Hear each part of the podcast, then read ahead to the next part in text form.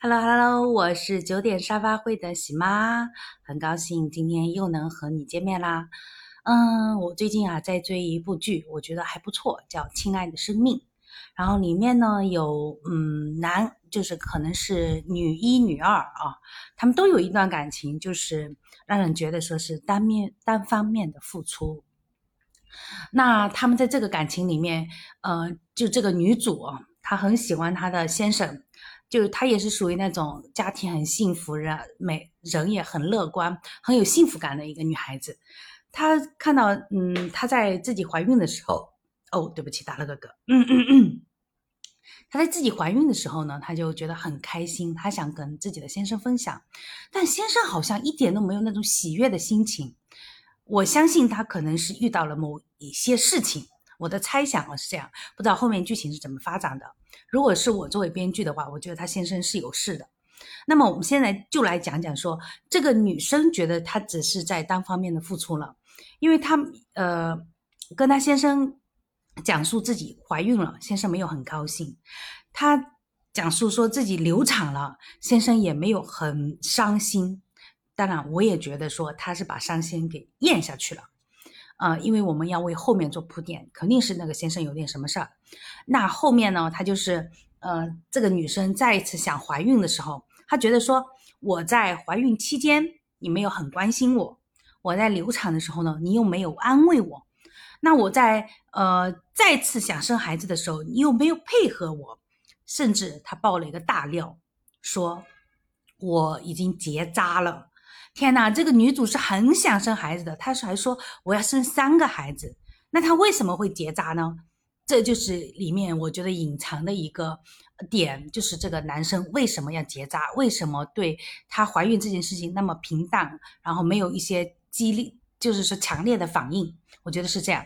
但在这个过程中呢，就女生就会觉得说我一直在单方面的付出，然后她就当机立断跟他离婚了。所以，我在这个电视剧里面，我就看到说，这个女性的一个就是，呃，她就知道说，我如果说我那么想要孩子的一个人，你没有跟我讲，也没有跟我商量，你就去结扎了，这件事情是非常伤害我，也代表你根本就没有在爱我。所以说，她就当时就嗯，决定离婚。所以说，我觉得单方面付出的这个感情啊，是不值得维系的。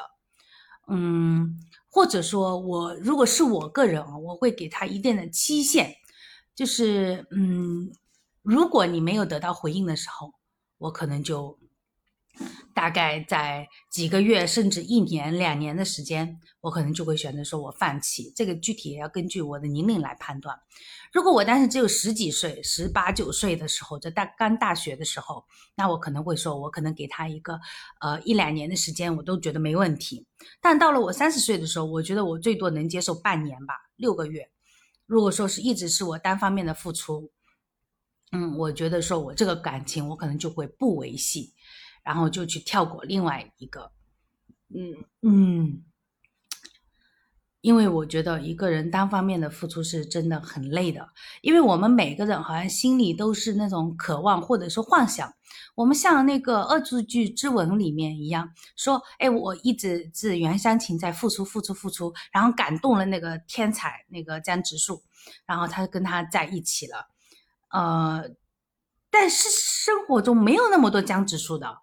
我们可以，呃，女追男啊，可能真的说是隔层纱，呃，会觉得说我可能能够胜任，但现实生活中啊，嗯，我觉得没有那么多僵直树是值得我们去单方面的维系、单方面的付出的，嗯，所以我认为单方面的感情是不值得维系的，嗯，这个界定啊，这个说法准确不？对，我觉得是不值得维系的，因为我们，嗯，其实也不管男女哦，我觉得应该不是跟性别有关，都是希望说对方有给一些回应。所以我在这个我的两性关系里面，我常常会跟我先生说，嗯，我感受到了一点点你对我的爱。比方说我去我咳嗽了，他会说，嗯，你好像这样子咳嗽不行，你要不要去吃个药，或者说去看个医生？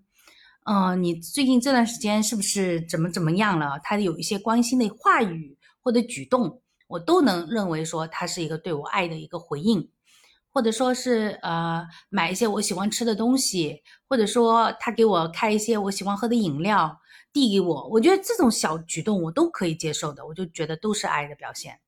呃，或者买回家的时候，下班回家的时候给我买块蛋糕，或者说给我买点水果，对不对？